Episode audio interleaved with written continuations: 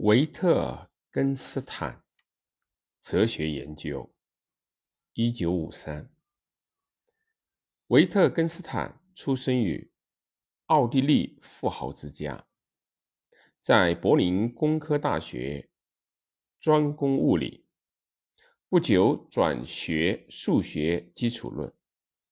一九一二年就学于剑桥大学的罗素。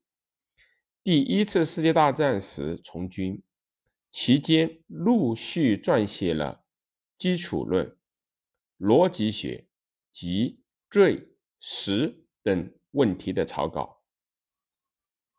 战后放弃研究工作，任小学的教师，其部分草稿靠罗素的帮助，以逻辑哲学论为题出版，引起了人们的注意。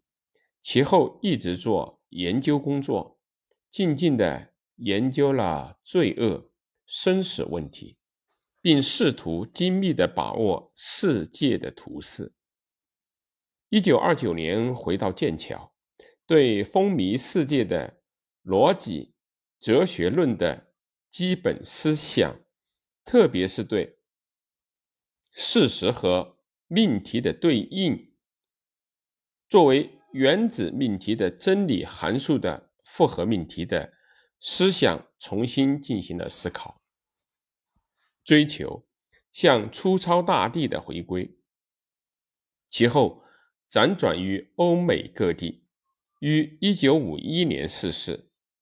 本书的第一卷一九四五年出版，以所谓语言的意义在于语句的用法的命题。而知名，是其后半生思想的轨迹。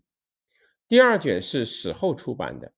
本书从现象学、行为主义、语言行为论、先验论的反省等各种角度，仔细而彻底地考察了过去的物心二元论、事实与命题、语言即表现与意义。身与心的二元论，以片段的形式继续了他企图从交谈、互相理解去接近生活根源的思考成果。由于这种构思之卓越和具有延续性，本书在今天的哲学、逻辑学、社会学等领域。